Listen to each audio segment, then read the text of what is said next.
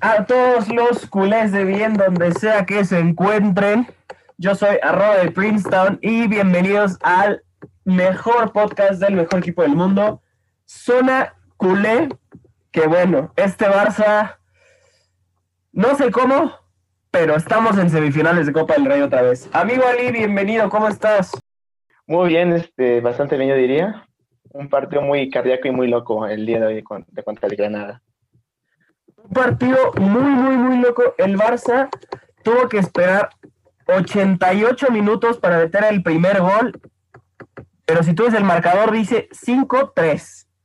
este partido? Dime, dime cómo lo sentiste, qué viste, qué te gustó, qué no te gustó, Ali. Bueno, pues el, el Barça también el día de hoy jugó muy bien contra el Bilbao. Eh, pues el Granada hubiera llevado el partido hoy, pues sería un poco injusto para el Barça, ya que yo había salió muy bien el, equipo, con mucha presión, les decía, de juego muy bien. Y pues en líneas todo estuvo muy bien. Este, yo creo que es, que descartaría hoy Griezmann. creo que fue su mejor partido del Barça. Este, y pues lo único que no me gustó fue eh, lo de un Titi, en, mi, en, mi opinión.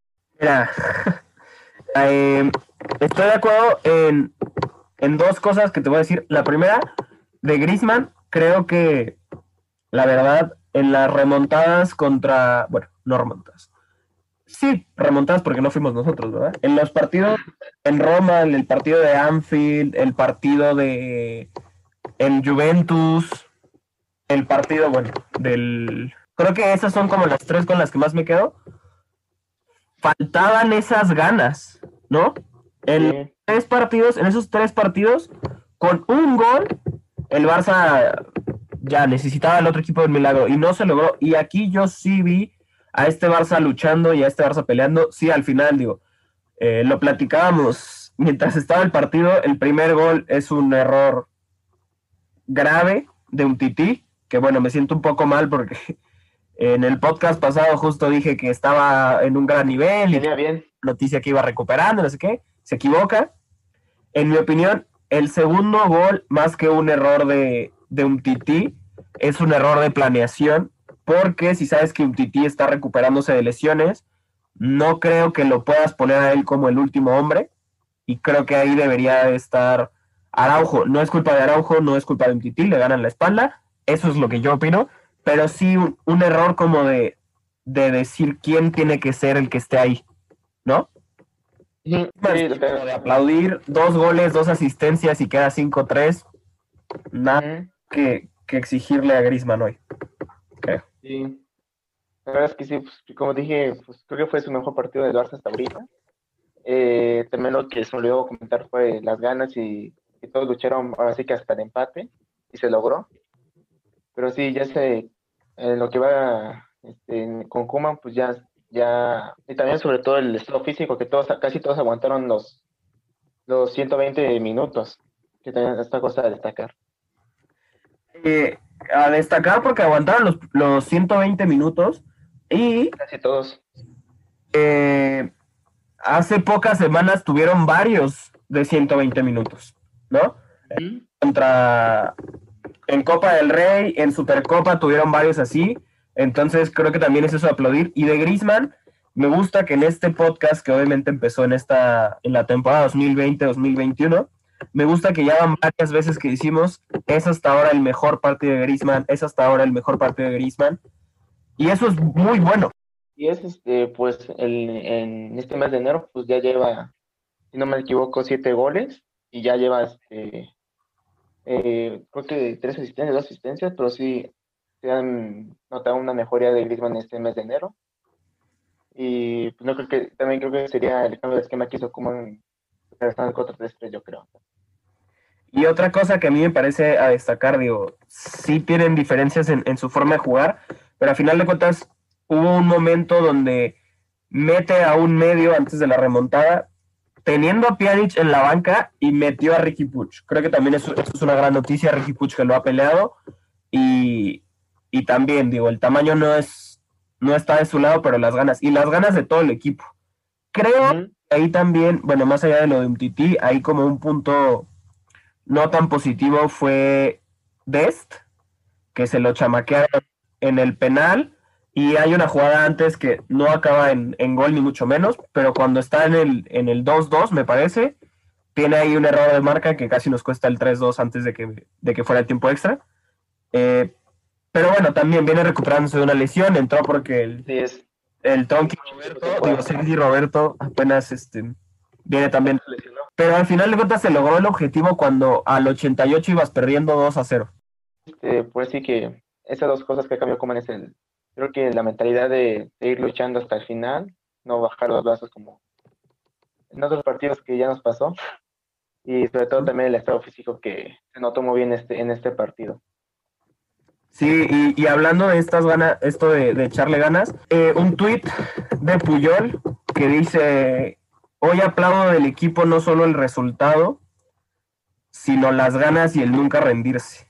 Y creo que eso es eh, creo que eso es de destacar. Un jugador que en lo que yo he visto, en lo que yo vi de este Barça, que lo llevo siguiendo mucho tiempo, eh, de los que más carácter le ponían, aquí dice el tweet, mira, eh, enhorabuena Fútbol Club Barcelona, no por pasar la eliminatoria, sino por la actitud.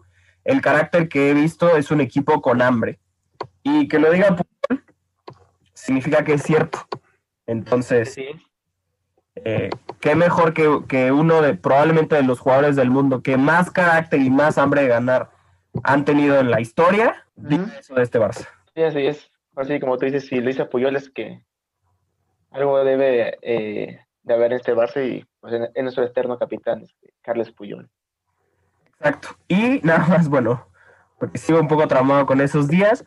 Eh, yo creo que si Puyol hubiera estado en Anfield, si Puyol hubiera estado en Roma, si Puyol hubiera estado en Turín, si Puyol hubiera estado en, Lisboa, creo que la historia habría sido diferente. Pues sí, pero pues desafortunadamente los jugadores, jugadores son eternos. Triste, porque sería definitivamente mi opción él, él y, bueno, Rafita Márquez, porque soy mexicano, ¿no? Este, de Michoacán. Y cerrando un poco el cuartos de final de Copa del Rey, mañana se juega los últimos cuartos de final, que es Betis contra Athletic de Bilbao. Y más, más adelante en esta semana se escogerán las semifinales, que como bien... El día viernes. El día viernes, exacto, será el sorteo, que como bien amigo, es la única ronda de la Copa del Rey que se juega a ida y vuelta. Así es. Este, el, bueno, dependiendo cómo se sorteo, pues el Barça jugaría su partido de ida el próximo miércoles 10 y la de vuelta sería hasta el 3 de marzo.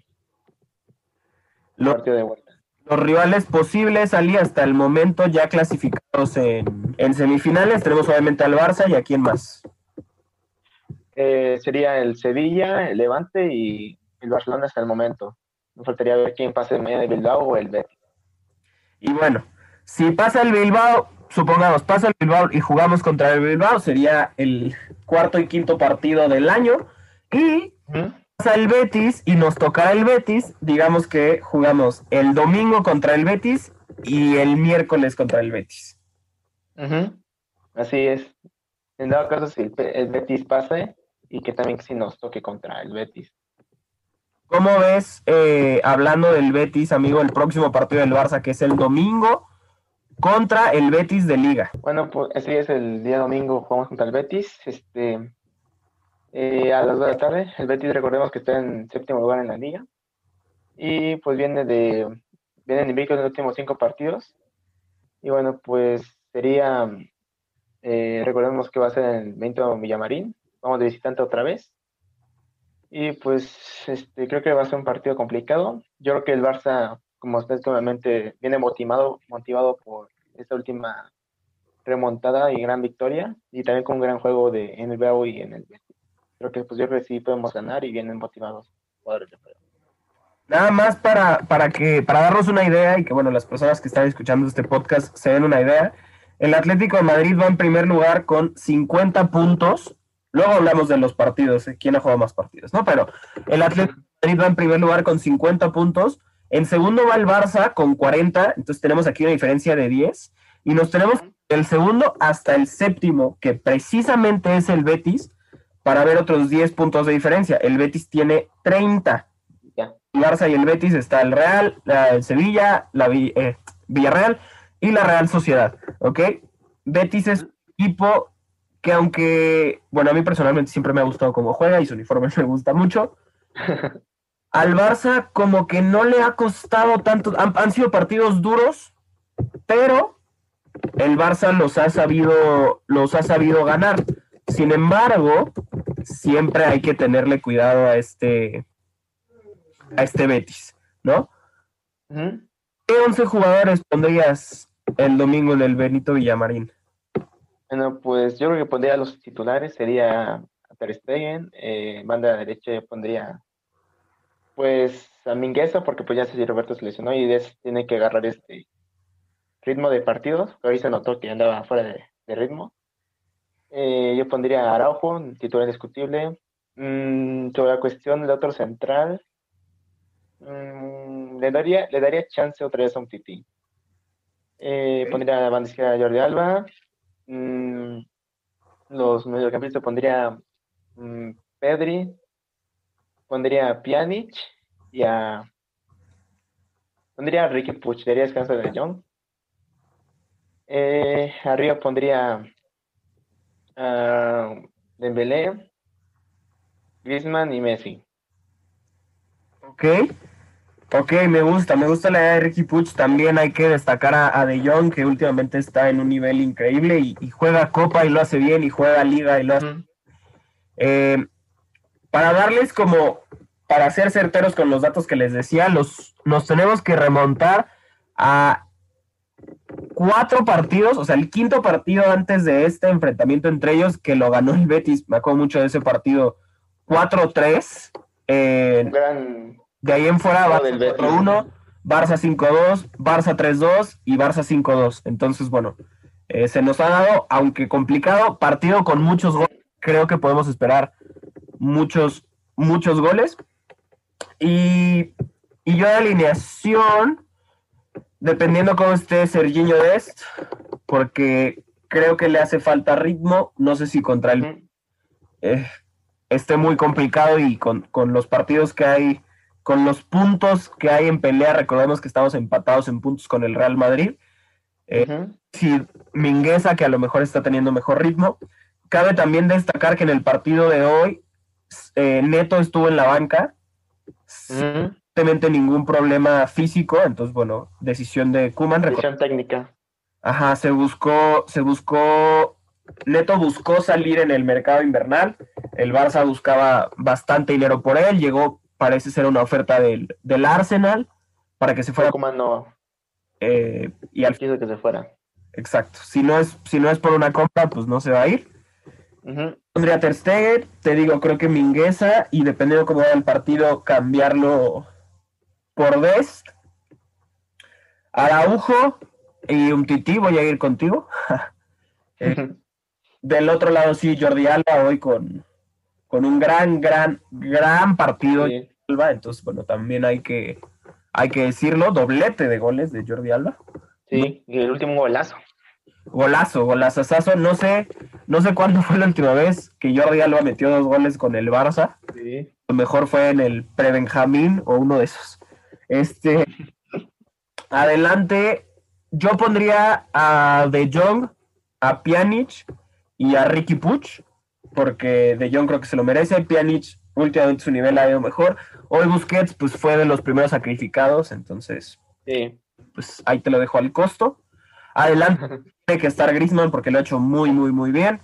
Messi porque pues siempre está.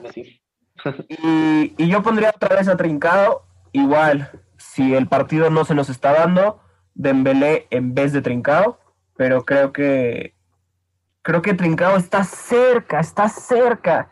Todavía no está ahí, pero está cerca. Sí, pues hoy falló un, un gol y le dio al travesaño. Desafortunadamente, pues sí, yo creo que este partido fue lo más de los mejorcitos que ha jugado hasta ahorita en el Barça. Sí, creo que sí. Y este, pues ni modo a esperar. Es- Yo sí creo que algún día va a repuntar. eh, bueno, no, no repuntar porque nunca ha apuntado, ¿no?